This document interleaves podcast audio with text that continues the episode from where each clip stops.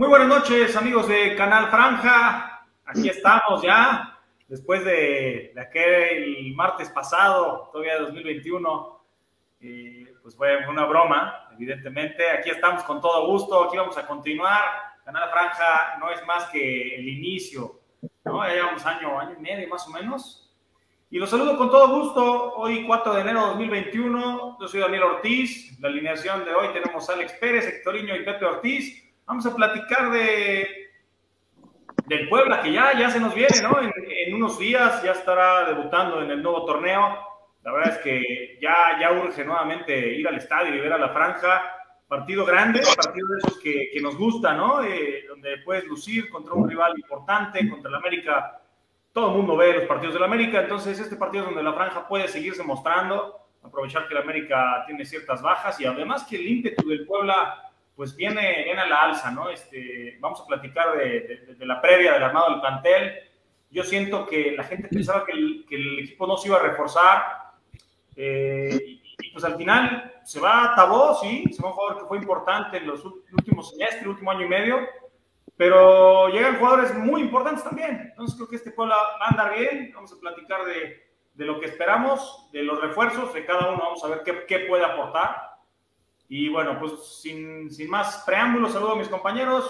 ¿Cómo están? Mi Pepe, ¿cómo andas? Hola, buenas noches a todos. Pues igual, ¿no?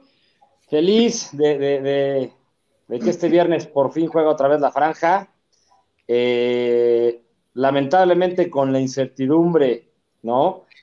De ver eh, cómo va a ser este equipo, cómo va a ser esta franja, a pesar de que son pocos refuerzos, pero creo que, creo que la salida principalmente la de Tabó, creo que va a ser una salida importante que si bien eh, yo creo que ya era buen momento quizás, pero va a ser muy interesante ver cómo va a parar el equipo, quién, va a ocupar ese lugar, ese extremo por derecha, que todo indica que va a ser Kevin, pero bueno, vamos a ver cómo funciona, y principalmente cómo los para el Arcamón, ¿no? Porque eh, el torneo pasado fue, el primer torneo del Arcamón fue un torneo donde él no arma el equipo, donde él prácticamente llega con un cuadro armado, viene a conocer lo que es el fútbol mexicano.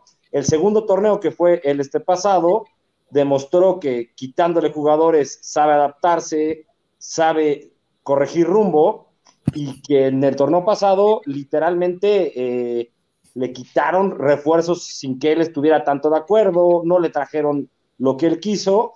Entonces, para mí este torneo pues, es buena incógnita porque ahora sí, Larcamón ya no tiene pretextos, ¿no? Ya él lo armó al 100, ya no le trajeron lo que él directiva, en teoría él dio visto bueno o él pidió, no lo sé. Entonces, a mí sí me genera mucha incertidumbre cómo, cómo se va a ver este equipo y principalmente tiene que funcionar desde la jornada 1. ¿Por qué? Porque dos de los tres refuerzos jugaban en, el, en, el, fútbol mexicano y ya no hay pretextos para que no pesen desde la semana 1. No es un parra que, que desde la semana 10 empezó a funcionar. Entonces, muy emocionado, pero sí con, con muchas expectativas, ¿no? Ni, ni siquiera quiero decir buenas o malas, simplemente con mucha expectativa a ver cómo se va a ver este equipo. ¿Cuál es tu, tu sentimiento, Alex? Buenas noches. Hola, muy buenas noches a todos. ¿Cómo están? Me da gusto. Feliz año a, a todos ustedes y a la gente que nos, que nos sigue eh, y bueno, espero que hayan tenido unas felices fiestas y en, todo el tema parroquial, pues que, se sigan cuidando, ¿no? Con este tema del COVID. Este, bien, la verdad es que mira, te voy a contar, yo, yo, yo creo que número uno fue bueno parar un poquito del, y lo mismo del programa para, para, para despresurizar un poquito todo este tema de, de, lo que hay del, del club y lo que está sucediendo. yo creo que hay mucha ilusión yo veo buenas contrataciones y más el que se haya traído gente espectacular, se me hace que es gente que son algunos entre, no quiero decir que es promesas, que normalmente te diré que lo que veía que el club era, traía promesas, veo gente un poquito con, que a lo mejor no han explotado del todo en otros clubes, pero creo que también vienen de clubes que estaban un poquito más limitados, incluso probablemente más limitados en ciertas... Eh, resultados comparados a lo que venía haciendo o lo que viene haciendo el Puebla desde hace un tiempo. Entonces, creo que viene gente a que puede aportar bastante y creo que la dinámica y la cara del equipo va a cambiar por completo. Y eso es un poquito de lo que también tenemos que irnos adaptando nosotros como aficionados, que hasta que podamos agarrarle el hilo completamente, pues estaremos jugando a una dinámica muy clara. Ahorita, pues yo veo a gente con más interés de tener el balón, menos eh, directos o menos frontales como era el, año pasado, o bueno, el semestre pasado, y veo a un, Larca, a un Larcamón que pudo hacer y mover piezas un poquito más al estilo y que le han dado ciertas responsabilidades para también escoger a los jugadores. Entonces, pues creo que, eso, como dice Pepe, pues me emociona y espero que el, que el viernes, eh, que es un partido bravo, no nos defraude el, equipo y, se vea bien. Eh, lo importante, normalmente yo creo que para mí lo relevante es que el equipo se vea bien y que dejen todo en la cancha, ¿no? Hectorinho, ¿cómo andas? ¿Cómo, ¿Qué dice el más joven de los del panel? ¿Qué onda, Dani, Alex, Pepe? Pues un gustazo otra vez hacer Canal Franja ya en este 2022 y pues igual, ilusionado en cosas generales de las contrataciones, eh, tanto de altas y bajas, me quedo contento eh, hubo una que no me gustó del todo, porque creo que es un tema personal. Este, pero lo veo más pensada que la de hace seis meses. La de, seis, hace seis meses sí no me gustó. Vamos a ver ahora que funcione, porque pues, puede estar en el papel bien. Si no funcionan, pues no sirve de nada. Pero creo que están bien pensadas. Y bueno, ahorita estaremos platicando de eso y muchas cosas más. Invitar a la gente, como siempre, a que comenten. Voy a pasar rápido unos saluditos. Es, Braulio dice que saludemos. Saludos a Braulio. Por cierto, próximamente estén al pendiente, vamos a tener unas publicaciones que el buen Braulio nos está ayudando a realizar y también nos va a ayudar con una presentación y todo. Entonces, pues saludos a, Braulio. Isabel, que nunca falla, dice buenas noches chicos, felices fiestas de Sembrino, un fuerte abrazo, saludos para Saludos Isabel.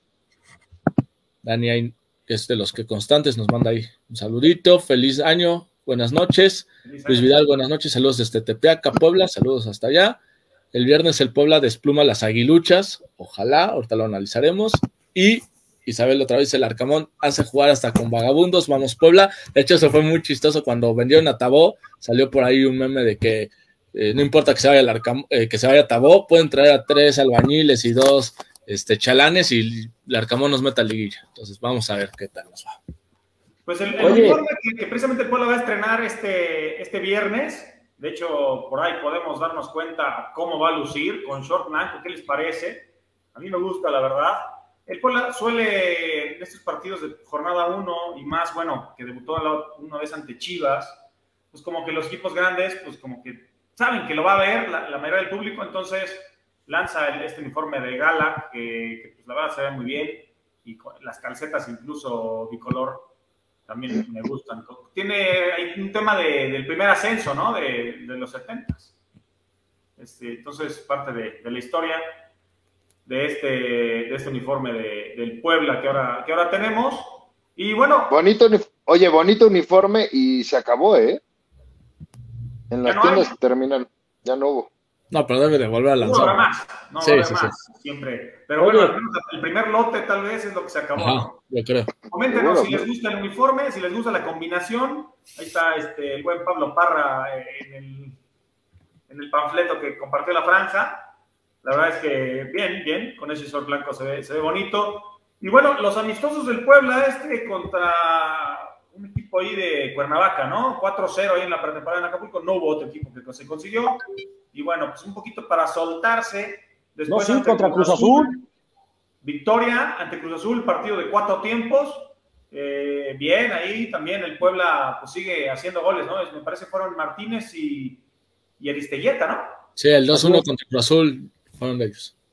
Y bueno, bueno, hay los nueve en la competencia. Digo, hay mucha gente que ya no quería Aristelleta. Si quieren, hablaremos más tarde de, de esto, pero creo que pues bueno, la competencia es interna, es sana y además ya va a llegar Barragán. Entonces, este, creo que, pues bueno, em, empezó a soltarse y creo que es bueno este tema de,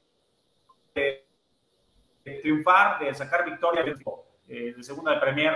No tenías por qué tener otro resultado. Pero bueno, ganar el Cruz Azul, pues ahí soltar un poquito jugadores. Creo que incorporar ahí a algunos de básicas que de la sub-20 que pues, nos platicaba Manolo Vega hace 15 días, que pues están considerados para, para competir, para pues, estar listos por si se ofrece, ¿no? De hecho, ya lo de hecho anota Ángel Robles uno de esos cuatro goles, el otro creo que igual Faris Tegueta y Memo, y el cuarto fue de Pablo Parra, ¿no? Pablo Parra. Bien, entonces, pocos amistosos, nada más, ¿no? Pero bueno. Cabe mencionar que en este tipo de, de juegos de pretemporada es uno lo que tú ves de tu equipo, pero también lo que estás viendo de los otros equipos, ¿eh? O sea, quitando el tema de Cruz Azul, pero el de segunda división también estás viendo a tus chavos en el, o sea, porque cuando se divide en cuatro tiempos, estás buscando que dos de los tiempos también los juegue la gente que es más joven y estás evaluando el tema de Ángel Robles y la plática que teníamos hace, vamos a ponerle un mes aquí, de que, oye, Ángel Robles, ¿qué es lo que sucede con Ángel Robles? Bueno, justamente, y aquí Pepe no me dejará mentir, aquí justamente es cuando él se tiene que ver bien comparado con gente de otros niveles y que también esté ganándose su lugar, porque pues le traen la competencia y la competencia básicamente es que también él dé el do, el do de pecho para, para, estar a la altura de cómo están jugando los nueves. Lo, lo interesante que yo, que yo me hubiera gustado ver un poco en estos partidos y de, y de lo que empecé hablando es se va Tabó y se va Fideo, ¿no? Son dos jugadores, quizás, quizás eh, dos de los cinco más rápidos del equipo en el este torneo pasado, sin duda. Fideo un poco a la baja, pero Fideo era de los más rápidos que había. Y Larcamón siempre ha jugado con este 5-2-3, por así decirlo, dos extremos con un centro delantero fijo, que platicamos que por eso Robles no ha tenido oportunidades. ¿Por qué? Porque Robles es un delantero que se mueve muy bien atrás de un delantero eh, fijo, de un 9 clavado. Y por eso yo tengo dudas de ver qué va a hacer, ¿no? Si Kevin Ramírez viene literalmente a sustituir lo que hacía este Tabó, o le empieza a dar otras variantes, un 4-4-2, eh, otras alineaciones diferentes, porque aparte, ahorita vamos a hablar de eso, pero con la, con la llegada de Cortizo, por ejemplo, o Parra en un segundo torneo, se puede prestar a que, a que empiece a jugar de una manera diferente. También porque Larcamón lleva dos torneos jugando de una manera muy similar y eso hace, vaya, que la inteligencia deportiva de los equipos, pues te empiecen a agarrar y empiecen a saber de qué manera jugarte, cómo esperar, cómo plantarse, etcétera, ¿no? De hecho, contra Chivas en la, en la liguilla vimos que Chivas vino y le hizo aquí un partidazo al Puebla, ¿no? ¿Por qué? Porque ya te conocen. Entonces, esa es una de las inquietudes que yo quisiera ver, porque si el Arcamón sigue con esta idea clavada y fija, puede funcionar muy bien, pero las oportunidades, por ejemplo, para Robles van a seguir siendo mínimas yo creo que Robles lo, puede tapar un poco cortizo, ¿eh? ya lo veremos si no en la mano del plantel. Primero vamos a pasar a, las altas, ¿no? O sea, ya los fichajes confirmados, que es Federico Mancuello, 32 años. Es un jugador que en su último año fue de los mejores jugadores de la Liga Argentina y posiblemente el mejor de Vélez Sarsfield. Jugó casi todos los partidos como titular, este, creando oportunidades, dando pasos claves, siendo un jugador que de media cancha hacia el frente sabe con la pelota, ¿no? Entonces vemos qué, zonas ocupa, ¿no? Como un volante central que se carga a la izquierda, como para, para lanzar, para, para combinar, ¿no? Entonces, creo que en esa zona le puede ayudar muchísimo a, al Arcamón para poder nutrir de balones mucho con, Araujo, con Parra, este, para buscar cambios de juego al otro costado, hacia el lateral, al carrilero, al extremo. Eh, a mí me, me, gusta el tema de Mancuello y además por ahí entiendo que había otras dos opciones que, planteaba el club, la inteligencia deportiva, y finalmente el Arcamón dice, a mí me gusta Mancuello, y se deciden por Mancuello por el Arcamón. Sí. a mí en lo personal no es el no es el fichaje eh, no es el tipo de fichaje que el club venía siendo. No es un jugador joven, no es un jugador que puedas vender más adelante, no es un jugador eh, con el cual se le pueda llamar proyecto. Entonces, a un jugador como Mancuello, yo esperaría que fuera titular y yo esperaría que fuera importante. Oye, Pepe, esperamos que tenga rendimiento inmediato, ¿no? O sea, viene de Vélez jugando bien. Sí, totalmente. Eh, eh, fíjate, este caso, estoy completamente de acuerdo. Este caso es un jugador, traes a un, jugador de 32 años que tuviste una, una plática previa con él, que viene y es más, vamos a quitar el tema de los resultados, o sea, tiene que venir a, a ser un referente porque le estás apostando a que su veteranía haga cosas distintas en el club, ¿no? bueno, eso es, así yo lo hubiera, o sea, así me lo traigo. Si un no, líder del medio campo, ¿no? Tiene que ser un...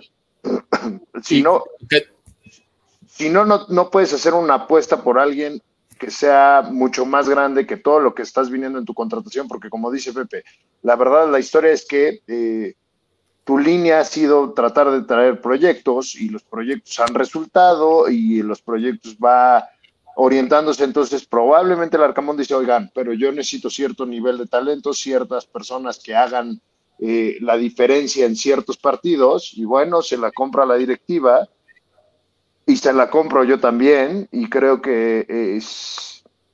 Eh, creo que ahí es donde parte el asunto que el tema de Mancuello es que eh, con todo y todo es, un nivel de exigencia distinto a lo que venía con Parra, que de con Parra pues no sabemos si tiene que ser un proyecto y también viene funcionando de otra manera. En este caso particular yo sí lo veo como algo que tiene que ser un, referente. De acuerdo. Y creo que a lo que dice Pepe es un balance del cuadro titular. Ahorita lo vamos a mostrar cómo es el posible 11. Y si analizamos Albo Silva y Segovia, eran los únicos que tienen arriba de 30 años. Ahorita Mancuello sería el tercero. Todos los demás tienen de 28 para abajo. Entonces, también creo que el tener un jugador de experiencia te ayuda al plantel. Al siguiente, yo le tengo demasiada, creo que le tengo muchísima fe.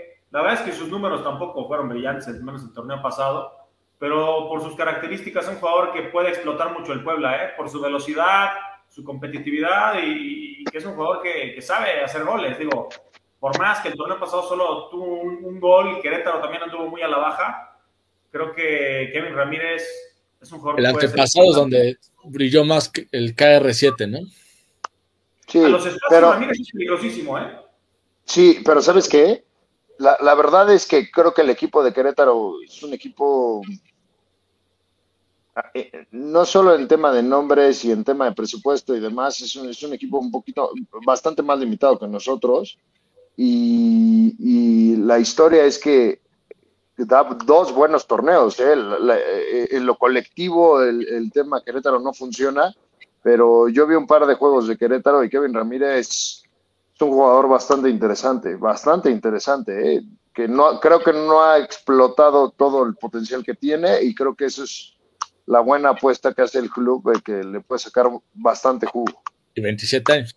Mira, Pepe, mira, 1.9 tiros por partido, pero mira, solo un punto regate, o sea, no es un jugador que vaya a regatear mucho. Yo no me espero un jugador que vaya a desbordar tanto, sino que lo vayas a filtrar y termine casi como un segunda punta para que Ferraréis agarre el carril.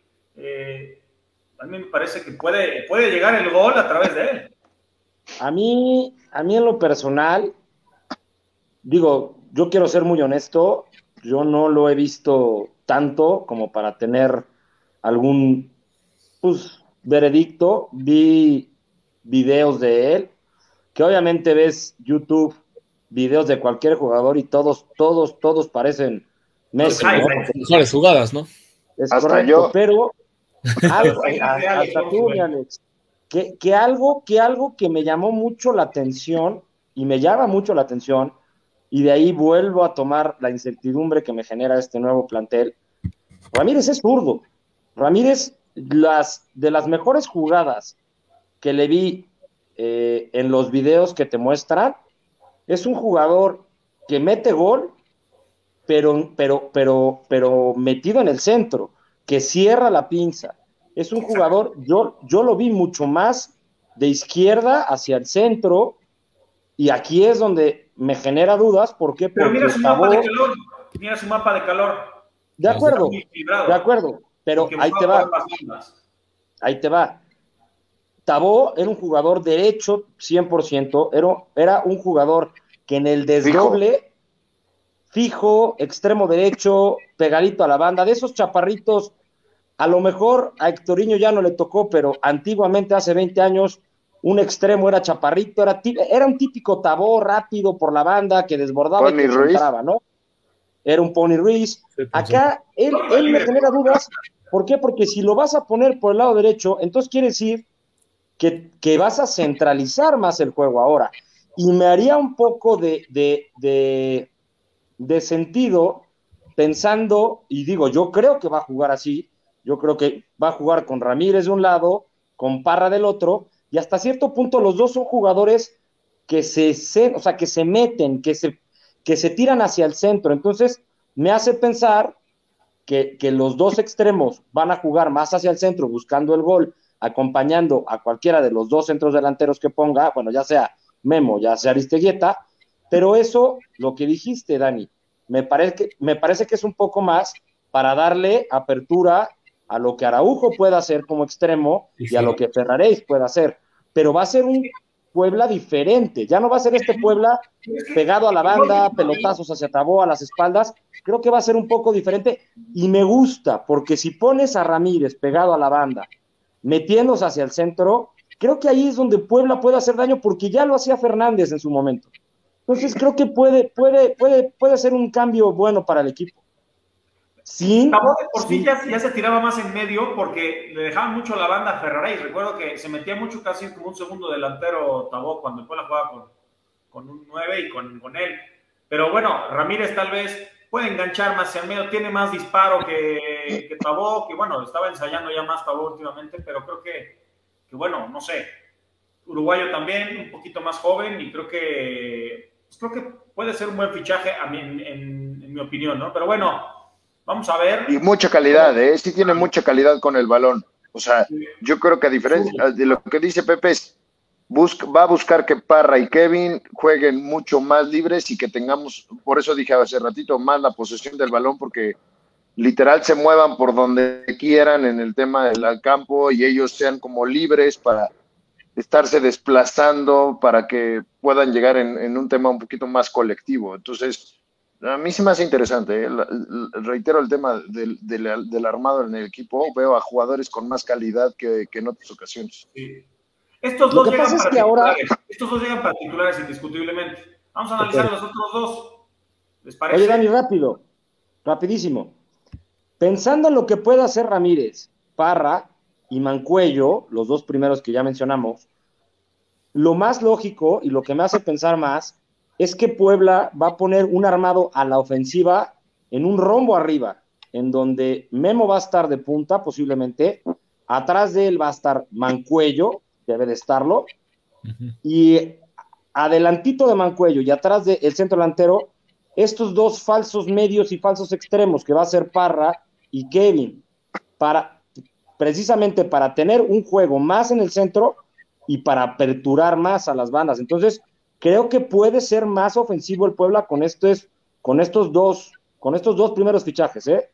Sí, sí, estoy de acuerdo. Y de más posesión, como dice Alex, claro. Jugadores con, Mucha más. calidad técnica, incluso, ¿no? Creo que, eso es importante de, decirlo. Menos explosivos, ojo, que eso habrá que ver cómo va a funcionar con un equipo menos explosivo. Jordi Cortizo, 25 años, joven, 11 eh, partidos, o sea, fue un jugador que no jugó de titular prácticamente en los partidos que, tuvo. No hizo goles, no hizo nada, pero hay que analizar el resto de las estadísticas. Es un jugador que, le gusta el regate. O sea, para no ser titular, 1.6 regates por partido, pues es que el tipo se atreve, ¿no? Le, le gusta buscar, le gusta, le gusta encarar. Eh, y es un tipo que hacia el frente puede ser un buen revulsivo. Me parece que será el cambio natural de Ramírez o del de, jugador que está en, esa posición por derecha. Y también puede jugar por izquierda, incluso o, hasta de volante, lo hizo en sus inicios con, el equipo de, Querétaro, en la posición de Mancuello prácticamente. Cortizo ya llegó incluso con su bailecito, ¿no, Héctoriño? ¿Qué te parece? Sí, eh, más allá del baile, Cortizo me acuerdo de él mucho en Querétaro, era un jugador, como dices, que es descarado, que hace jugadas que son muy vistosas y que la verdad en un jugador mexicano tan joven llamaban mucho la atención. A Querétaro lo compra Grupo Caliente y mm, como 10 jugadores del Querétaro se fueron en automático a Cholos, parte de ellos fue él, y ahí sí no tuvo tanta regularidad, tantos minutos, pero yo creo que en un Puebla teniendo oportunidades entrando de recambio mínimo al momento así se ve y teniendo 25 años, yo sí a él sí lo veo como un proyecto de esos que dice eh, eh, Pepe que le gustan para que lleguen en el Puebla y yo creo que en un futuro si alguno de los que están de titulares se tiene que vender, no tienes problemas de que Jordi tenga esa posibilidad de que se quede, aunque ahorita llega vía préstamo, ¿no?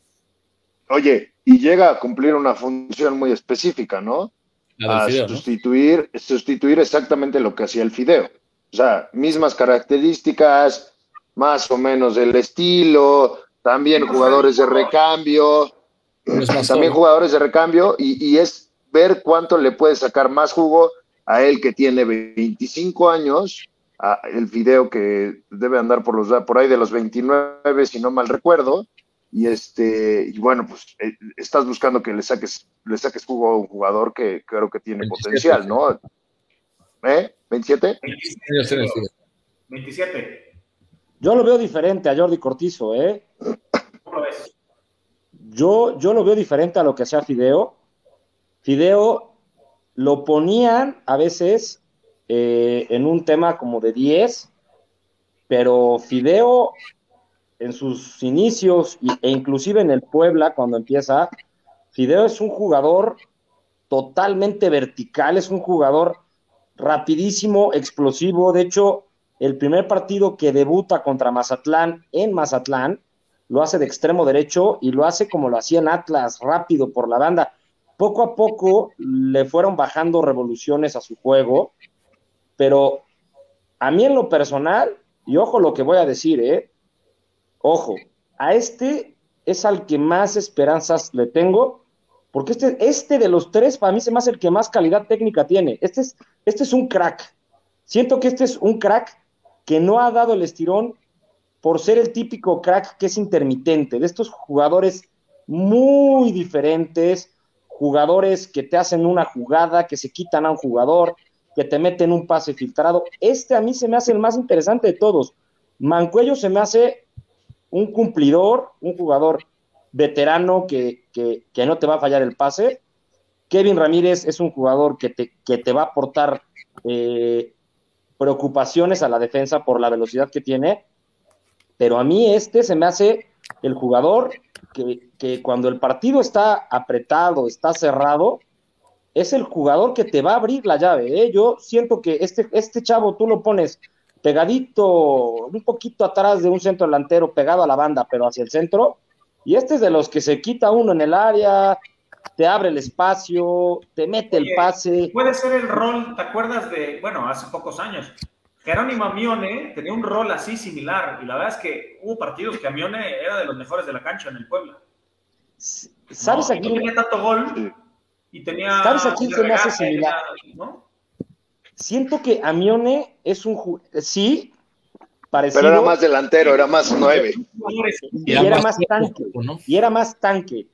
o sea, era, de ah, esos chaparritos que la agarran. ¿Sabes a, quién, ¿Sabes a quién se me figura más una, una función un poquito más similar? Con un poquito más pegado a la banda y más rápido, pero de unas condiciones técnicas similares a las de Samba Rosas. No, pero Samba era un creativo. Jordi Cortizo, Jordi lo tiran a la banda, pero Jordi, Jordi tiene muchas, mucha claridad para estar jugando de, de, un 10, pero lamentablemente como en el fútbol actual casi no existen estos 10, los tiran a la banda. Lo que le pasó muchas veces a un James, a un Isco, a muchos jugadores, por ejemplo, que siendo 10 no tienen cabida en un equipo y los acaban tirando o de volantes mixtos o de extremos, pero la calidad que tiene, este, este cuate, yo sí lo vi en este Tijuana, dos, tres partidos, lo vi en Querétaro, vi más partidos, él es de los que te baja revoluciones, de los que te la puede subir de repente, de los que te pasa un, un pase donde no la esperas, ojalá y, y, lo explote el Arcamón, porque creo, creo que es un jugador bastante, bastante bueno y que su irregularidad no lo ha permitido o no lo han sabido explotar, pero a mí, a mí este cuate se me hace bastante, bastante interesante, ¿eh? Más que los otros dos, para mí.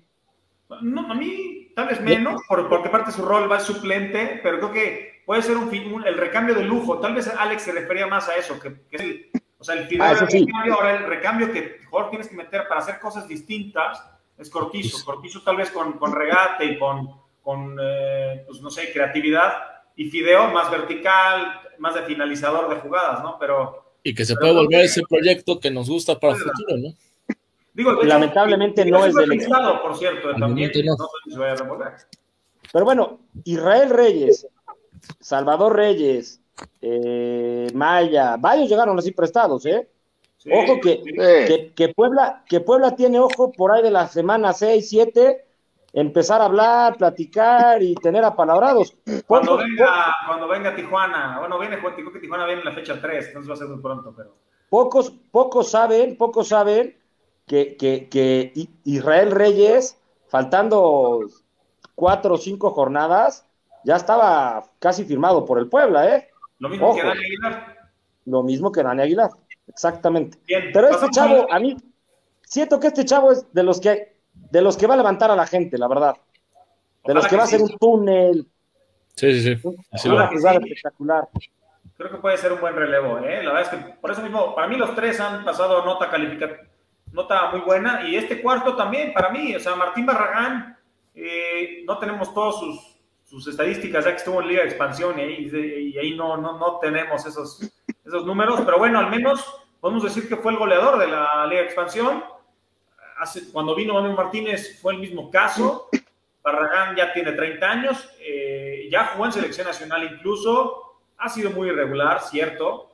Eh, es un jugador que puede jugar tanto de centro delantero como como desde la banda, eh, tal vez lo que le ha faltado en su carrera ha sido regularidad, porque pues, ha pasado por varios equipos y no se ha quedado, no, es titular siempre y termina pues, sin convencer, ¿no? Él llega principalmente por la, lesión de Maurice Cotto, que Maurice Cotto estará dos o tres meses de baja, entonces, pues, ante las opciones de Martínez Aristeguieta, eh, el club piensa que pues, necesita otro tipo de delantero y, Barragán es el que eligen. Y además, pues me parece que la oportunidad para él, o sea, la oportunidad de Barragán de regresar a, la Liga MX, pues es buena y al fin y al cabo, pues esperemos que la tome como tal, porque condiciones las tiene. Es importante lo que mencionas del tema de la lesión que tuvo al final este, a Mauri Scotto y que parece que por eso es que llega Martín Barragán casi en el último minuto.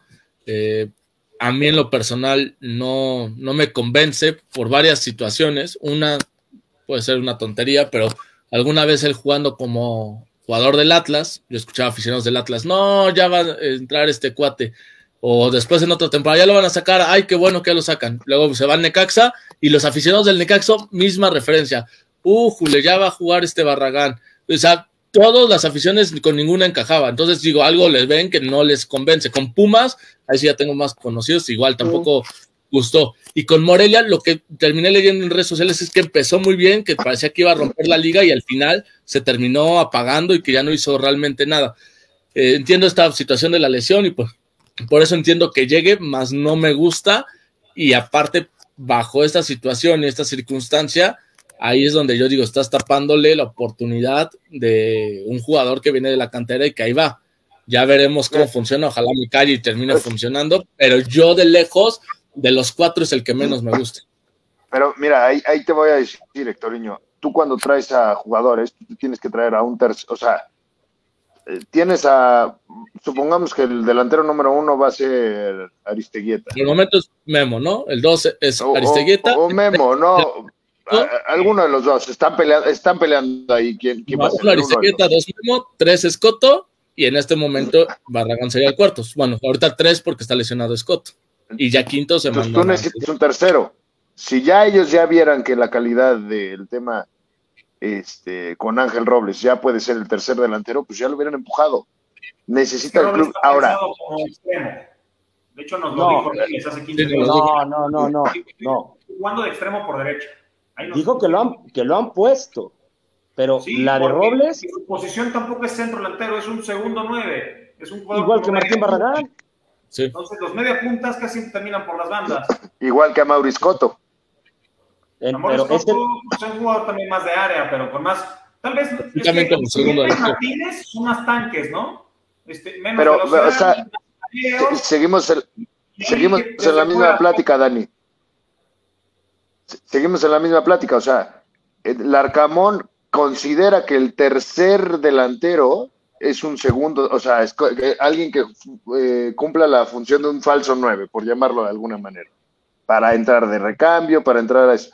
Entonces, pues lo que sucede es que, eh, y aquí para Hectorinho y para toda la gente aficionada, ¿a quién te traes que quiera venir de falso nueve que sabe que no va a jugar, o sea, no va a jugar tiempo completo. Entonces, tus, tus opciones se reducen un buen tanto, Héctor. Entonces, ya de ahí, creo que de las opciones de traerte un falso 9, en estas circunstancias, pues te traes al mejor delantero de, No, de la liga de expansión y, es- y no se me hace una mala contratación. Es- o sea, se me hace que de entre lo que había, con las limitantes que hay, eh, pues creo que al final van trayendo así, ¿no? Es- eso creo. Sí, A mí la verdad, a mí la verdad, Justificado, digo, por algo. Yo no entiendo esta contratación, siendo muy honesto, no lo entiendo. Tiene 30 años, uno. Dos, es un jugador, no es ni perfil Memo Martínez ni perfil Maya que del ascenso llegan y funciona, no es un, no, es un jugador que intentó en varios equipos de México, no la armó nunca, es un jugador, a mí en lo personal, su, su, su estilo de juego eh, es el de Escoto, sí. Escoto a mí se me hace buen delantero, acompañado en una... Barragán, para mi gusto. Ojo, ojo. En, sí, claro, en, con, con dos delanteros, Escoto se me hace bueno, Barragán es de ese fichaje, pero no entiendo para qué traes a un jugador que no te va a funcionar porque no cambias tu esquema, uno, dos tiene 30 años, tres ya tuvo muchas oportunidades, no, la, no, no supo armarla, cuatro, lo más, o cuatro que tiene que ser el uno. No entiendo, si traes un jugador que mide unos 75, capacidades similares a las de Robles, jugador, etcétera, etcétera, ¿para qué lo traes? ¿Por qué tapar a Robles? Es que yo no entiendo. Lo único, lo único que me hace pensar, y lo hemos aquí dicho muchas veces, y para que, lo, para que la gente que nos ve se ponga a pensar, es que entonces Robles no está listo, ni va a estar listo, porque le siguen trayendo gente, se lesiona Escoto y puede ser la oportunidad. No es, no es oportunidad porque traen a un chavo de condiciones similares que tiene 10, 11 años más grande que, o sea, es más grande que el otro. Yo no entiendo. Entonces, si no quieres a Robles, si no le vas a dar oportunidades donde puede brillar, por lo menos préstalo, lleva- Sí. lleva al otro equipo. Pero entonces, ¿por qué tapar? O sea, ¿por qué tapar a Robles? Yo les puedo apostar que este Barragán va a entrar, no va a hacer más que uno o dos goles y bien le va, si es que los hace. Ojalá me calle la Uy, boca, ¿eh? Uno, uno, espérate, uno, uno, dos goles suman muchísimo, ¿eh? Bueno, ojalá. Uno, dos, go- ojalá. uno, dos goles suman un chorro, ¿eh? O sea, uno, dos goles te los tomo. Oye. que, que hay dos, hay dos fichajes, fichajes de los que no estamos hablando, y que a mí me encabrona un poco el tema con mucha gente, no estoy diciendo con la gente que nos ve, con mucha gente y la que se ponga Aristeguieta, no, no, no, no, es que el nivel de odio y de tirarle a Aristeguieta, que lleva seis meses, que se perdió, ¿cuántos partidos por la fractura de cráneo? ¿Cuatro o cinco? que realmente no tuvo tantas oportunidades, este es, e- ese es un fichaje para este torneo. ¿Por qué? Porque, Claro. como lo hemos hablado, y Alex, Alex lo ha dicho, llegaron a Ciudad Nueva, no sabemos si la familia se vino con él, no sabemos qué problemas pudo haber eh, tenido atrás en este Mazatlán, no sabemos nada. Es chistoso que Tabedeus, como le acabaron llamando, se le aguantaron seis torneos o cinco torneos, que al mismo Ocho. Araujo se le aguantaron ocho torneos, que al mismo Araujo se le aguantaron dos torneos, No, al, al mismo Gularte, eh, No, no, o sea, importa. e- e- es evidente lo que dices, pero tal vez eran jugadores con, con un poquito menos de renombre. Y aquí No, dices, y lo que recuerdo es que también lo tiraban igual. Seleccionado nacional de Venezuela, eh, ha hecho goles en tal lado, ha jugado en Francia, y la gente Eso es espera que rinda de inmediato, pero pues sí, se pasa por alto eh, que estuvo fuera varios partidos, que estaba jugando bien para el equipo, pero después es que los delanteros son de momentos, y si de, de repente Martínez empieza a generar más, a hacer goles, pues Martínez va a ser titular. Totalmente de acuerdo. ¿Cómo? Y si Martín, y si Martín Barragán mete tres, cuatro goles, aquí va a ser el dios, güey. O sea, es que, es que, ahorita, es que así funciona un poquito, o sea. Por, por, por, eso ahorita que me decía Pepe, oye, mete uno o dos goles, no mames, te los tomo, cabrón. O sea, si dices dos goles. no, Es que estoy de acuerdo, pero. pero ese, ese es el tema de la pelea, los minutos. ¿Cuántos minutos viene, por, cuántos minutos viene Martín Barragán y cuántos minutos están dispuestos a darle a Robles? A solucionar un problema de que Scotto está lesionado. Y, no por eso, pero tienes a Larcamón. Robles ahí, porque Robles, si el técnico ya lo está viendo de ser segunda o tercera opción como extremo, pues entonces, pues ojalá tenga oportunidad. De hecho, posiblemente este viernes igual la tiene, porque ni, ni Cortizo ni Ramírez hicieron toda la pretemporada. No, no, pero por ejemplo, aquí para, aquí para, para, por ejemplo, que nos mandó el mensaje Miguel Zainos, oye, que, que este Martín Barragán viene para hacer un tapón de, de, Ángel Robles. Yo, creo que el tapón de Ángel Robles sigue siendo Ángel Robles. O sea, ellos, si traen jugadores es porque al final algo está pasando con Ángel Robles. O sea, si el chavo está. Vamos a ver. Eh, o sea, es que, es que no tienen que hablar, no tienen que hablar mucho. Muchas cosas buenas. O sea, no tienen que hablar mucho, las contrataciones hablan por sí solas.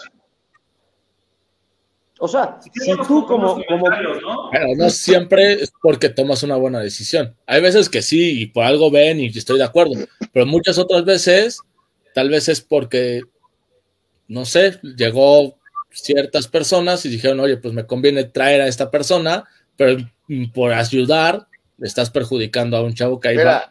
Te, voy, te, voy, a contar, y que para todos los aficionados que nos ven, Larcamón, para lo que gana y para lo que cobra, no va a meter a un jugador que no le interese, va a meter al que mejor esté en el momento para jugar. Lo hemos platicado aquí. Si Ángel Robles, si, Ángel, Robles está de poca madre, va a poner a jugar a Ángel Robles. vamos a discutir de Robles, por favor. Es que no estamos hablando de Robles, estamos hablando de Barragán. Estamos hablando de Barragán. Eh. Ojo, es que pueden traer, es que pueden traer a lo que quieran, pero si traen ciertas posiciones, la directiva te está diciendo qué está buscando. ¿Por qué no traen a otro portero suplente? ¿Por qué no traen a otro central? Porque tienen a los centrales cubiertos. ¿Por qué trajeron a un jugador como Mancuello? ¿Por qué? Porque desde que se va Fernández no, no había un medio centro con capacidades más ofensivas. Ahí está, resuelto. ¿Por qué? Porque no lo tuvo y nuestro mejor asistidor el año pasado fue nuestro carrilero derecho. No, no, no, no, no, no, no, no. George Corral jugó casi todo el torneo de, volante. No es cierto, jugó desde la semana 8. No, es cierto, jugó la mitad. cuando, cuando el Arcamón, desde la jornada 9, a la mitad. ¿Por qué? Porque el Puebla, ojo, no encontraba a un medio ofensivo con esas capacidades, se lo encuentra el Arcamón y para este torneo dice, ¿sabes qué? No me traigo a un lateral derecho, ¿por qué? Porque tengo a Ferraréis y tengo a este. George Corral. El que acabas de decir. Corral. Tienes a este Corral. Entonces, como Corral posiblemente ya no va a jugar en el centro, porque aparte tienes a Salas, Mancuello, regresa Aguilar. Entonces, por eso traes a Mancuello, para que haga lo que Corral hizo. Perfecto. Se va a Tabó, traes a un extremo natural.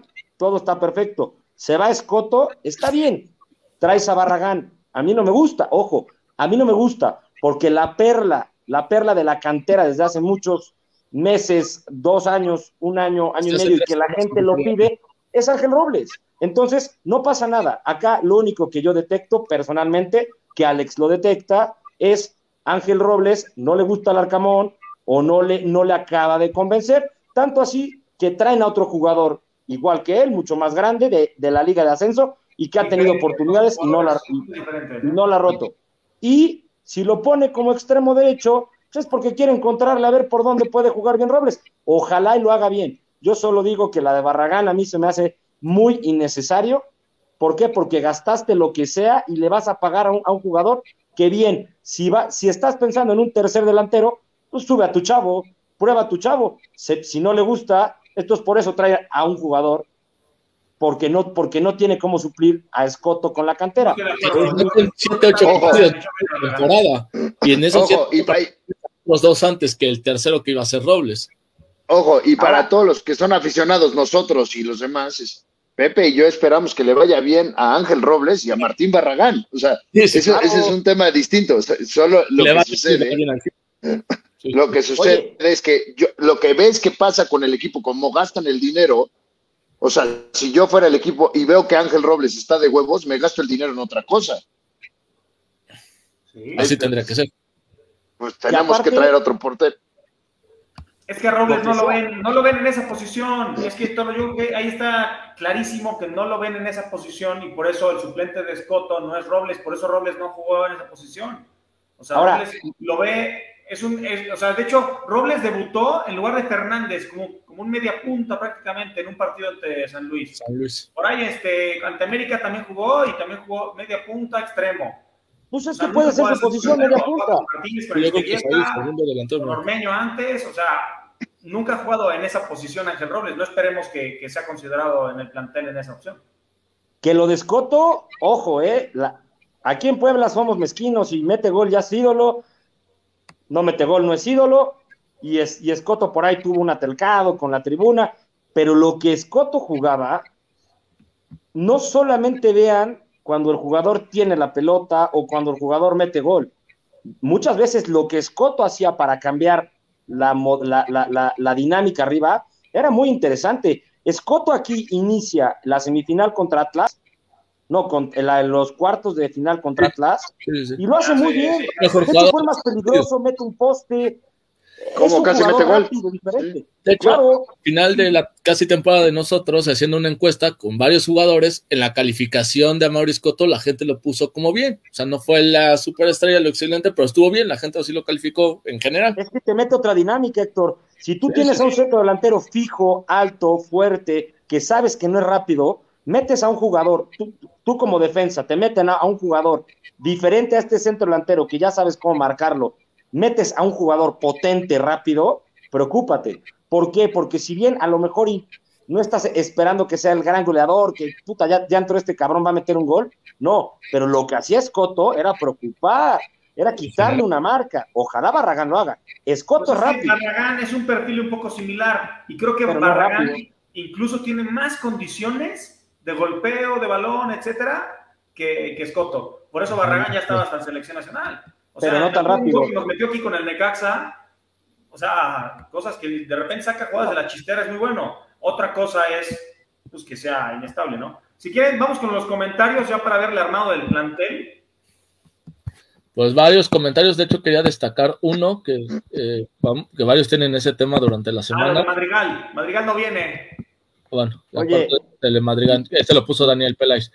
y qué triste, porque hubiera sido el mejor de los refuerzos, ¿eh? Se los Pero vamos a ver qué tan poblada está la media cancha, ¿eh? Pero es un, Fernando Madrigal es un jugador. Va a costar mucho lana porque viene de cobrar en el América. Pero es un, es ese ese, ese jugador. Que le pague el América a la otra parte. Ah, es buenísimo. Madrigal a mí me encanta, es un jugador que, encajaría perfecto con Arcamón. Se me hace un jugador de mucho sacrificio, bastante buena eh, la parte defensiva que tiene y se me hace bastante inteligente. A mí, a mí me, la verdad me hubiera encantado. Más de, más de cinco, pero en Querétaro tenía un rol de llegador, entonces llegaba mucho al área y Es muy bueno Madrigal, ¿eh? Por algo el América lo vio y por algo lo llevaron, ¿eh? Ojo, porque le llevaron a Valdés, pero Madrigal es muy bueno, ¿eh? Lamentablemente no viene, pero a mí de los que hubiera llegado, hubiera sido para mí el mejor. La verdad, ¿eh? Es un rumor, porque al final ni siquiera el Puebla lo buscó. Lamentablemente. Eduardo Enrique Ortiz se pregunta, ¿a ustedes si les llegó, han llegado los boletos del Franjabono? Ya me preocupó. De hecho, fue durante la semana una pregunta que muchos hicieron en redes sociales. Eh, la respuesta del Pola fue que en el transcurso del día de ayer y hoy llegaban. De hecho, sí, varios conocidos supe que les llegó ayer. A mí me llegó el día de hoy. Si hoy no te llega, entonces mañana sí contáctalos por todos los medios que se te ocurra de redes sociales. Seguramente te van a dar respuesta y te hacen que llegue.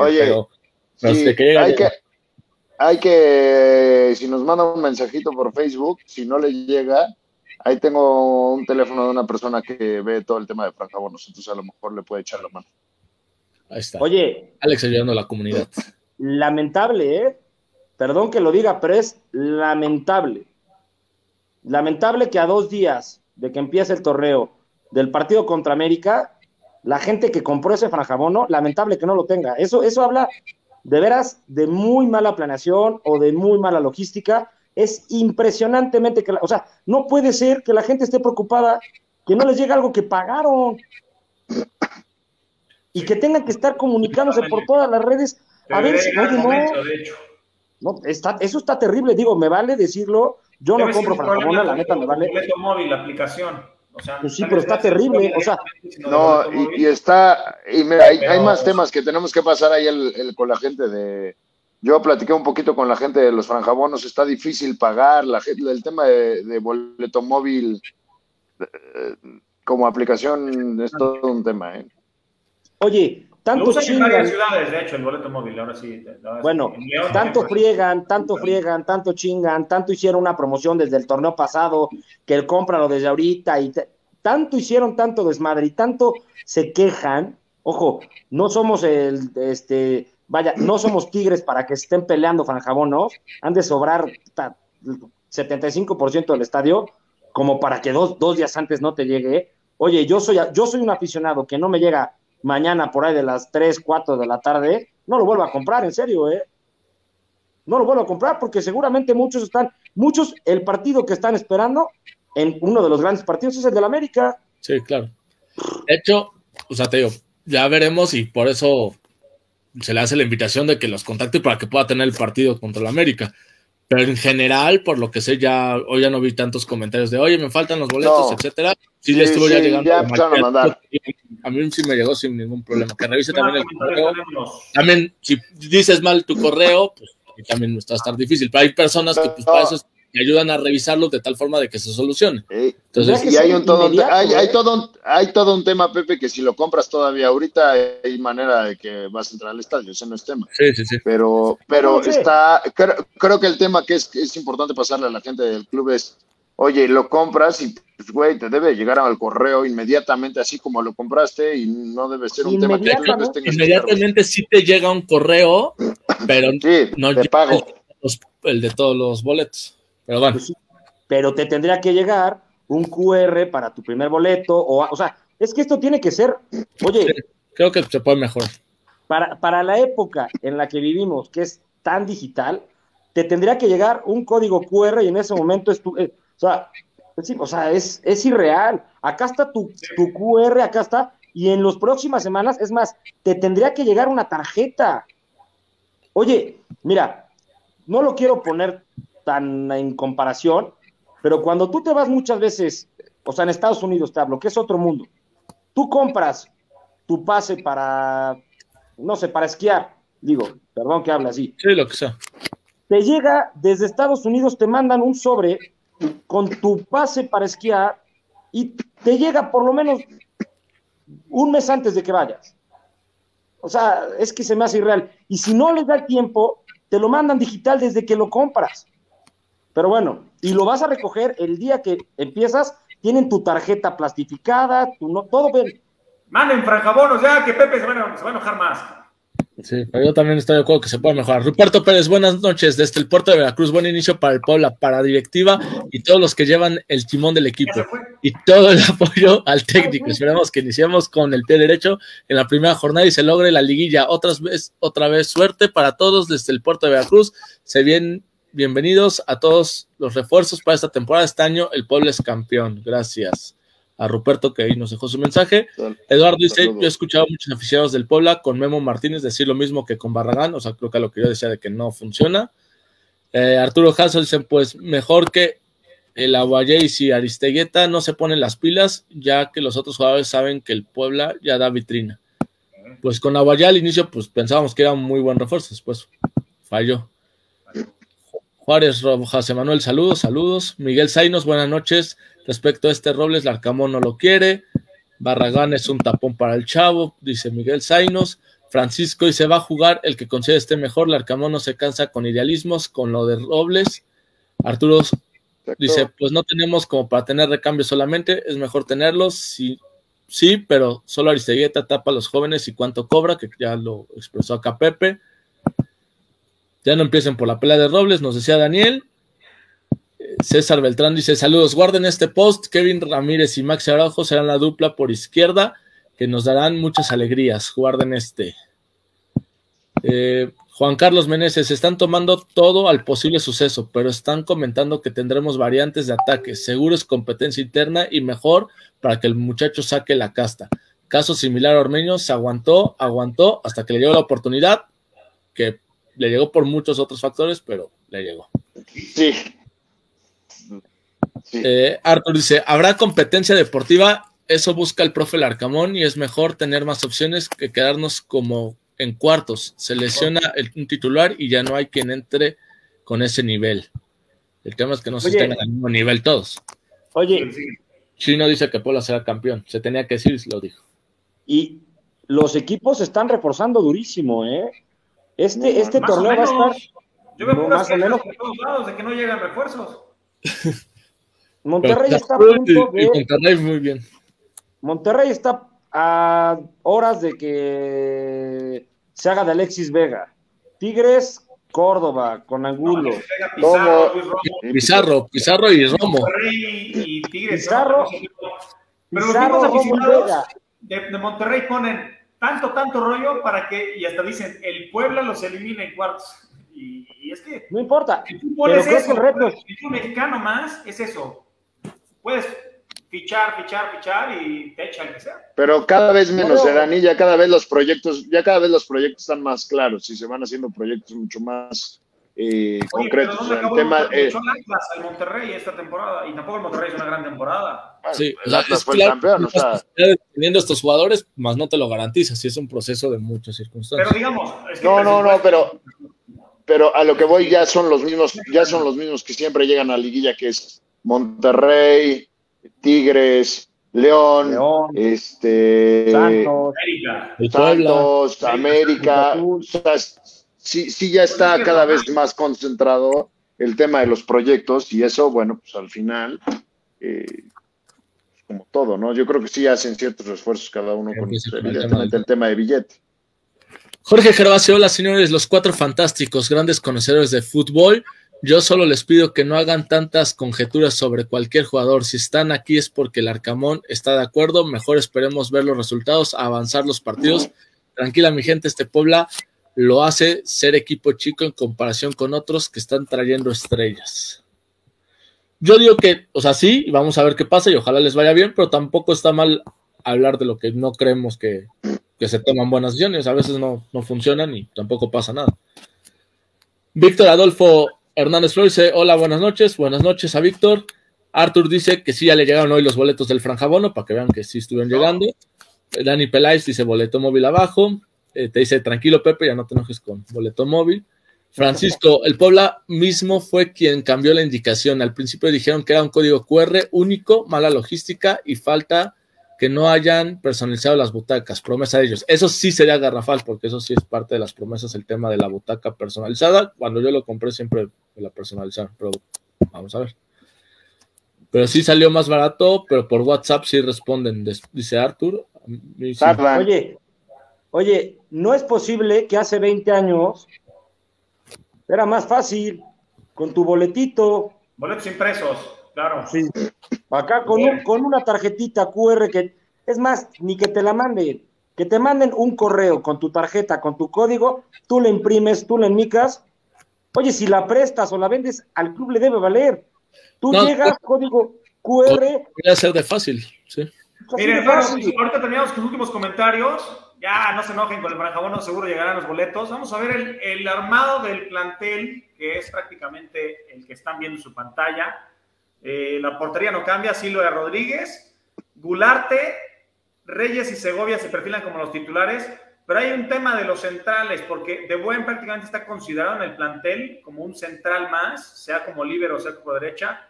Ahí tenemos a Lucas Maya como el suplente, que también ha jugado como carrilero, pero está considerado como central por izquierda. Y estos dos, Santiago Román, que ya se recuperó, ya nos había platicado el otro día eh, Manolo Vega, lo mismo de Rivera, que es Ulises, Ulises. Manlio Rivera. Y son jugadores de, de la cantera de la sub-20 que cualquier cosa van a ser los que sean considerados, ya que se fue Ramón Juárez, Medellín pues no convenció y también se fue prestado, entonces esos son los que tenemos y pues con de buen habilitado ahí, ¿no? Carrileros, Ferraréis y Corral, posiblemente ahí le puede, vamos a ver por quién se inclina, yo creo que Ferraréis lo ha hecho muy bien, y el otro es Emilio Martínez, que bueno, pues de la sub-20 pues por cualquier cosa está ahí, Araujo e Ivo Vázquez por el otro lado, Araujo también puede jugar de carrilero y, o de extremo, medio campo, Salas, y las opciones de Corral y de Buen. Yo creo que Corral puede seguir jugando mucho de, volante. Yo creo que sí va a ser ahora suplente. ¿eh? Y el tema de Mancuello, que sí tapa a Aguilar y a Alberto Herrera, que, bueno, ahí venían como perfilándose como opciones. Pero creo que Mancuello, no, como hemos visto en Argentina, nunca juega los 90 minutos y puede ser que, que ahí tengan oportunidades dos chavos y Mancuello, pues con su experiencia y, pues, su creatividad, sea, sea el líder que, que pensamos, ¿no? Y pues arriba, donde estamos pensando que está Robles, que es el suplente de Cortizo y de Kevin Ramírez, Parra, Barragán Araujo o el mismo Kevin que puede jugar por el otro costado, y pues los nueve, ¿no? Martínez, Aristeguieta, Escoto, que pues regresará a medio torneo prácticamente, y Martín Barragán, que pues además lo puse ahí como extremo izquierdo, ya que también puede partir de, de la banda, ¿no? Me parece un plantel completo, con muchas variantes, que como dices Pepe al inicio del programa, un equipo que también podría jugar por ahí un 4-2-3-1, donde pueda partir Mancuello como, como volante y pues, tener otras opciones, Parra tal vez como 10 y tener extremos Araujo y a, Kevin Ramírez, no sé, creo, pero que bueno, con esto el Arcamón creo que el Puebla tiene que clasificar otra vez, ¿eh? Sí, de acuerdo. Y aquí lo que me gustaría hacer el ejercicio con ustedes es quienes juegan contra América, suponiendo que Mancuello no va a estar listo para arrancar, porque viene de Argentina, el tema de la pretemporada, Kevin Ramírez igual, Cortizo, pues por lo que veíamos igual, entonces sería Ángel Robles, por lo que platicabas, Dani. Entonces, ver cómo ustedes ven el 11 ante el América. Uf. O sea, de los cuatro refuerzos, ¿tú crees que no juega ninguno? Yo creo que sí, por ahí puede jugar Kevin o Cortizo, ¿eh? Yo creo que Kevin, sí. Es seguro. Kevin es el que tendría que tener más posibilidades, ¿no? No, es el que debe, es el que debe de jugar. O al menos, al menos que diga, al menos que no los vea totalmente físicamente incorporados al tema y puede jugar hasta Maya de carrilero, Araujo arriba y Parra de lado, ¿no? No, o, o, o Ferraréis, Corral y Ferraréis en la de Tabó. Para mí Ferraréis ya no debe ser movido de, ese carril, ¿eh? creo que lo ha hecho bien. Y, como extremo ya tan, con llegada tanto a gol, creo que no ha demostrado ser un tipo que, tenga gol. O sea, porque ha tenido chances y no ha metido un solo gol aún. Pero en la posición en la que jugaba Tabó tampoco era uh, que se le exigiera gol. Pero tenía sus dos goles por temporada y bueno, metió seis el pasado. Pues, Pero, a ver, si el pasado, el pasado jugó más, el, pasado jugó más de delantero, ¿eh? No, no jugó tan. Y de hecho, como decía hace rato, se metía mucho al medio y dejaba la banda completa para Ferraris. El Puebla se juntaba por izquierda para atacar con cambios de juego. A mí, si no juega Kevin, ahí sí, para que vean, yo sí veo un tema complicado, ¿eh? Pero, pero si pones a Parra por derecha, de inicio al menos, Araujo como extremo y a Maya de carrilero, o Ivo Vázquez incluso, tampoco estás tan parchado, o sea... En el tema... No. el, tema, el, tema es que, el tema es que no, no estás tan ofensivo, ¿no? Ese es el punto. O sea, creo que eso es lo que menciona un poquito Pepe. O sea, tú puedes jugar con, con Maya en la parte de la izquierda y vas a jugar con Araujo y vas a jugar con Parra y bueno, seguramente estará Corral o Kevin Ramírez o estará Herrera, que también ha estado jugando bien y que, y que también uno de tus refuerzos es, es Aguilar, que ya debe estar el tema de la rodilla, según yo. Entonces, Descartó contra la América, ¿eh? Yo, bueno, pero en, lo personal, en el torneo. Sí, sí, sí. Yo creo que hay dos posiciones que no están bien reforzadas en el backup, por así decirlo, en el suplente, ¿no? Eh, no, los centrales, yo siento que es lo más, lo más. Eh, central, por derecha? Lo que pasa es que tienes. con el rol O sea, puedes mover a Reyes, puedes mover a Segovia, o sea, la central tienes. Y andan confiando en los chavos. Y están confiando en que los chavos jueguen. Los centrales, sí. Pero aparte tienes pero aparte tienes a cinco centrales para tres posiciones. Ah, no está Gularte, juega de buen, mueves a Reyes. Ah, no está Segovia, juega Maya. No está Reyes, juega de buen. o sea, tienes, tienes a cinco jugadores. Entonces, ¿dónde te parece que le falta? A mí, a mí creo que le hace falta. Mira, los centrales no le veo ningún problema porque tienes a cinco para tres posiciones, que los cinco te van a cumplir, cualquiera de los cinco. Los, los, las dos posiciones de medio centro o de este, contenciones, yo lo veo bien, porque si no estas alas, Corral te la puede hacer, De Buen te la puede hacer, Aguilar, el que sea de los, son tres, son seis jugadores de medio centro. Cualquiera de los seis te la puede jugar sin problema y te va a cumplir. La de Parra, Parra te la puede cumplir o Araujo. Aparte, ya vimos que le encanta poner a, si quiere un equipo mucho más vertical, juega Araujo, Parra, etcétera. Entonces, ahí no le veo problema. Porque aparte, el tema que le veo, bueno, ahí va, uno, el tema de la lateral izquierda o del carrilero izquierdo, ok, tienes a Araujo, pero cuando empezó a meter a Maya ahí, es que no le encantaba del todo Vázquez. Entonces, para mí tuvo que haber traído siquiera un, si, si quieren a un Barragán o a un jugador de medio, pero un jugador que te pueda jugar de carrilero para suplir a Araujo, para moverlo. Uno es carrilero izquierdo y otro para mí es extremo derecho. Imagínate, digo, tienes que pensar así, ¿no? pasa algo, Kevin Ramírez en el primer partido, segunda jugada, ¡pum! Tobillo, cuatro partidos fuera. ¿A quién vas a poner? No, no tienes a ningún extremo derecho natural. Entonces ahí es donde va a tener que empezar a hacer cambios, a ver por dónde, porque hasta cierto punto Escoto te podía jugar de extremo derecho y lo jugó varias veces porque es un jugador muy rápido. Barragán no es rápido. Es un jugador de área, es buen definidor. Scott, creo que son misma velocidad, ¿eh? Tampoco. ¿Crees? No sé. O, sea, tú ves a, a Martín Barragán. ocupando cualquier banda y además en medio. Tampoco es un nueve fijo, es un tipo que se le gusta moverse por fuera del área. Bueno, sí, le entonces, las bandas. Entonces, bueno, para mí, extremo eh, carrilero y el extremo derecho, para mí, si no está Kevin Ramírez, pues, improvisas, ¿no? Pero Cortizo, ¿no? Para mí esas son las, las dos que le, que le hace falta, ¿eh? Para mí, para mí. De ahí en fuera veo un plantel muy completo. Aparte, voy a decir algo rápido, sé que hablé mucho, pero creo que con los refuerzos que tiene, principalmente Mancuello y Cortizo, que son jugadores más técnicos, creo que le va a dar para que tenga más variantes durante el partido, para que ahora sí cambie una línea de cuatro, a dos delanteros, a un 10 por ahí, a media, porque a mí no se me haría raro que en un, que en un partido Salas juegue como cinco clavado y juegue con Parra y con Mancuello y con dos delanteros, ¿eh? 5-1-3-1, ¿no? Mira, es más, si, si Kevin Ramírez no está, una opción bastante interesante puede ser jugar con tres medios Mancuello, Salas, De Bueno, Corral o Aguilar o Herrera. Y, juegas con dos delanteros nada más. Con Parra y con Martínez. O hasta Araujo y Martínez. Parra puede ser ese otro volante. Porque Parra es media punta prácticamente.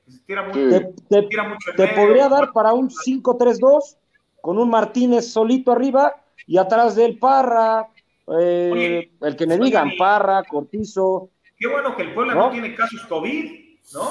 O sea, pero el plantel da ahorita eh, para que pues por cualquier cosa estés cubierto, creo, ¿no? Hoy la gente nos está compartiendo sus, sus formaciones, no sé si para este fin de semana o... Sí, el tema es con América, muchos ponen a Mancuello, yo no sé si Mancuello vaya a estar listo para el juego contra la América. No, no, creo. Y si es ahí, ¿quién es el que va a jugar? Ese es mi gran duda. El de Kevin. No, no, es que... o Alberto O Corral. Aguilar está descartado. En la semana que si está, está para la jornada 2 o 3. Entonces yo creo que sea Beto Herrera o de O Beto Herrera, ¿eh? Pero Oye, o Parra. Pero, pero ¿por qué? Cuando Segovia llega, llega de titular. Silva llega de titular. ¿Por qué Mancuello no puede llegar? Si tiene más de 15 días en el equipo. Vamos a ver el viernes. No, no, no, no, no. Llegó ya en enero. ¿Cómo? ¿No llegó hace 15 días? Fue el primer refuerzo. Llegó Cruz del sur del Año Nuevo. es el único, que hemos visto que va a usar el dorsal 10. Ya así. De los demás todavía no hay dorsal. Pues en teoría Kevin Ramírez tendría que, sí o sí, porque viene de jugar torneo pasado en la, misma liga. Sí. Tendría que jugar, o sea, simplemente bajó. ¿eh? Y Cortizo igual. A, Mancuello, que darlo por qué. Entonces, igual y de inmediato ya están a las órdenes y pues pueden tener minutos, ¿no? Ojalá que sí. No, Kevin, Ramírez hizo la pretemporada, ¿no? Con Querétaro, según yo. Ajá. Pues ese, o sea, o sea ah, físicamente pretemporada.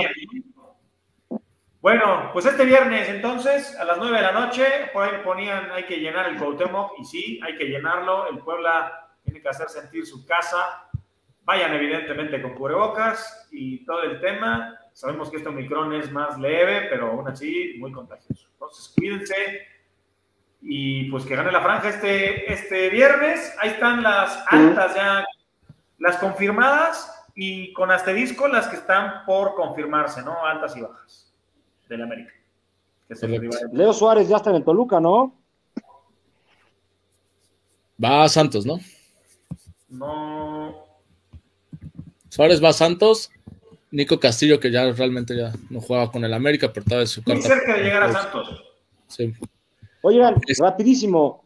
Leo, Leo Suárez es este jugador crack que brilló en Toluca, que pertenecía a Tigres. No, ese es Leo Fernández. Sí, Leo Fernández. Ah, estaba en ¿Dónde está Fernández? vuelve, vuelve, a Toluca. Ahorita regresó al Toluca. Ah, ese es el que pensaba.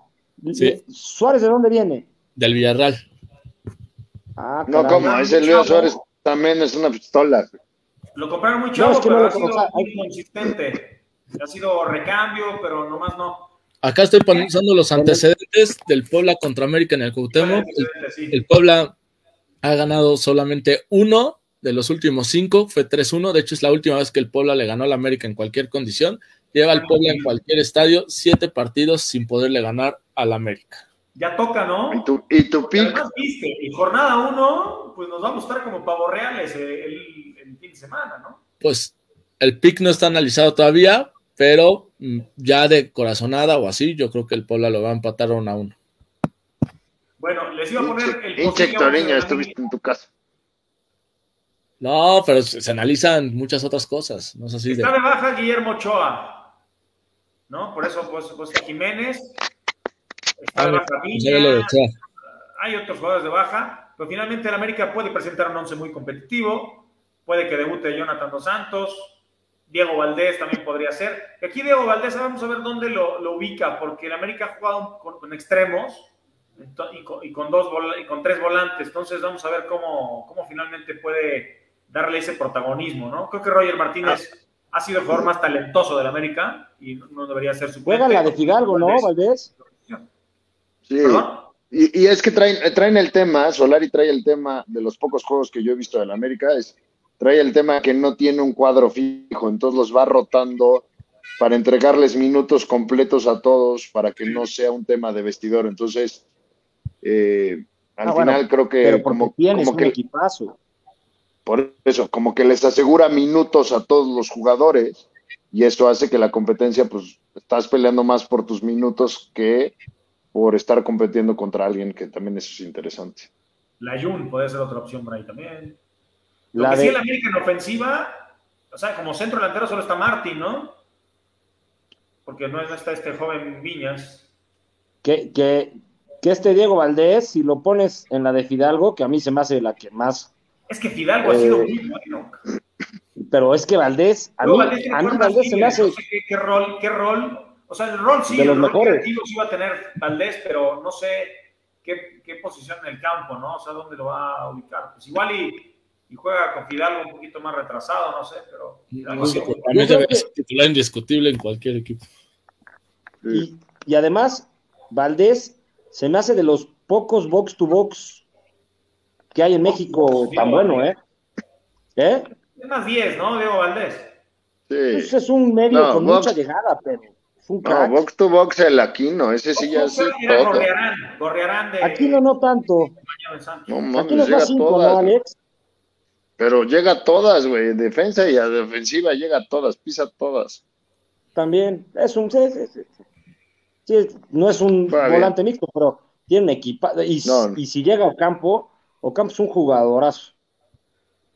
pues va a ser un partidazo. Ojalá el Puebla luzca y el Puebla se lleve la victoria. Eh, vamos a ir con últimos comentarios, pero también contarles que el Puebla femenil debuta este fin de semana. El domingo también hay partido, por si quieren asistir también. Lo incluye su franja bono que les llegó. Contra el Toluca. ¿Perdón? Que los incluye su boleto del franja bono, el, el Puebla femenil también. Ah, pues ahí está. Para apoyar a, la franja femenil.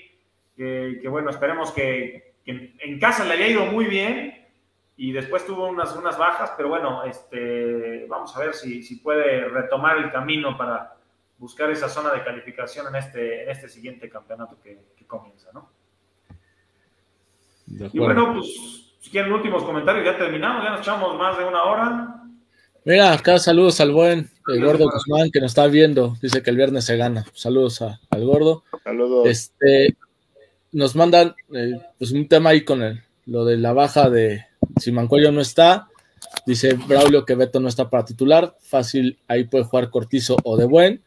Este, o Salas es el capitán, ahí sí no, no entendí porque en teoría Salas sí iba a jugar, ¿no? y Mitch nos dice que pronostica un empate a 1 a 1, pero que con las bajas del América, si se le gana la partida, el Arcamón 2-1. Yo, por ejemplo, no sabía de esas tantas bajas del América, entonces eso es el que me empieza a inclinar por mi franja.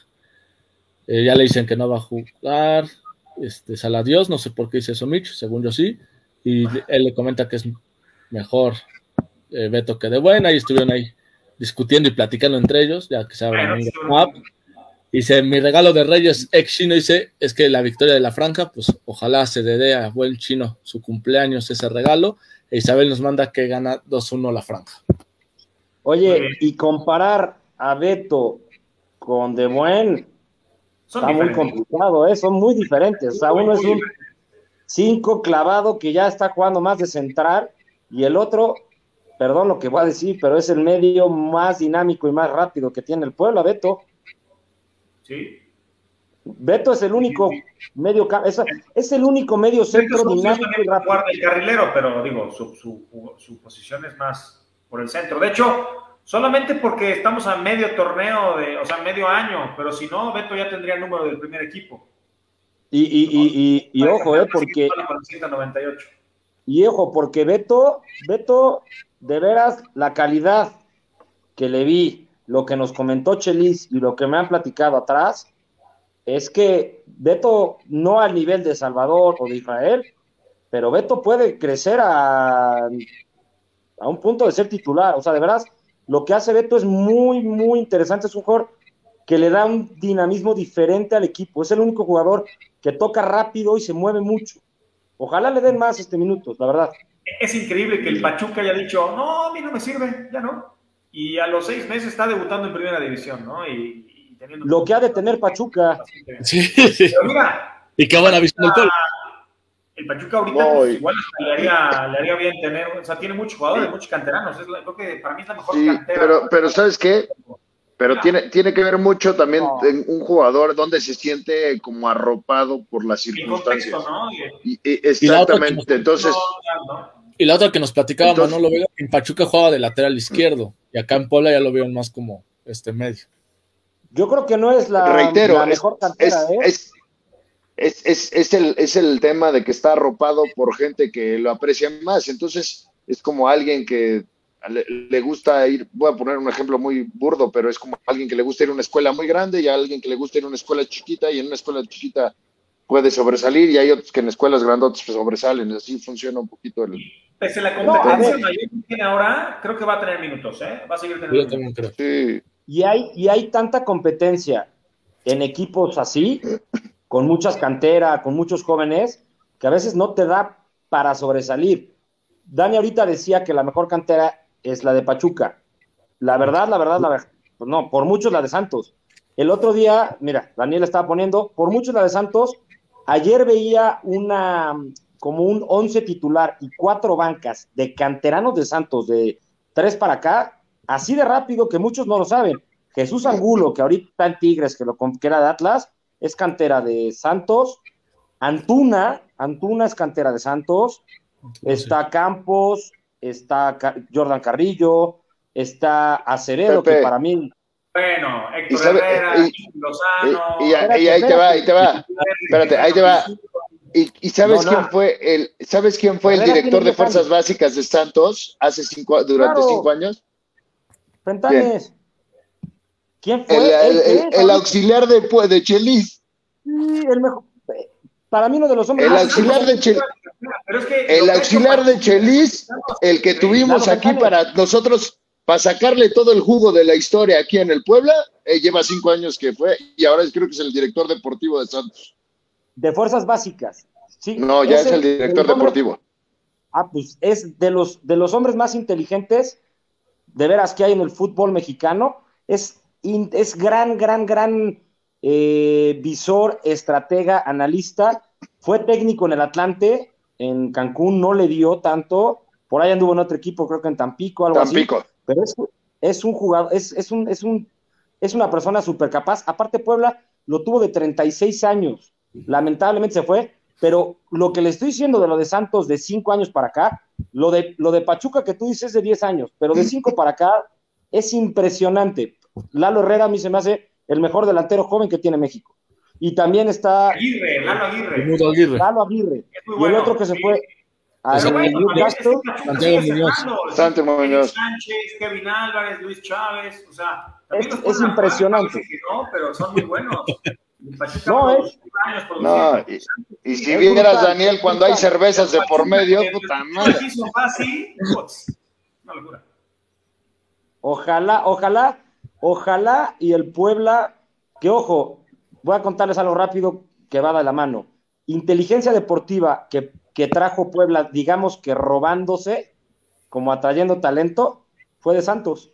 Hace dos años y medio llegó, me parece que tres o cuatro personas que venían de Santos, de- a inteligencia deportiva directamente.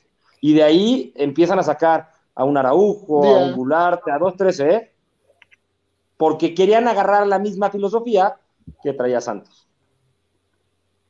Y por, y por eso funcionó. De Ana Reyes, de Ana Salvador, de Ana Aguilar, gente que traía mucha visión en los chavos. Sin duda, hay que ponerse a verlas, hay que estar ahí en las, en las sub-20 para ver qué te pesca siempre de otro lado, ¿no? Y así Manolo Vega ha jalado alguno que otro, ¿eh? Ya nos contó el otro día del portero Diego Reyes, por ahí alguno que otro también ha visto y los ha invitado, entonces, y por ahí también te pueden robar unos, el tema es pues que les ofrezcas aquí la, la continuidad. Vamos a irnos ¿Cómo? Si te lo- a descansar, este, gracias por vernos. ¿Por gracias qué no se llevan a. Robles? El tema de Robles, creo que ya vamos a vetar del programa el tema de Robles. Yo Vamos quiero que juegue y que la No, rompa. Sí, yo también. Les mando un abrazo, que gane la franja. Saludos, gracias Hectorinho, gracias Pepe, gracias Alex. Saludos. Feliz Gracias. año, Nos vemos gracias. en el estadio, nos vemos en el estadio el viernes. Ahí me platica. 2022, Puebla campeón, me están diciendo ya.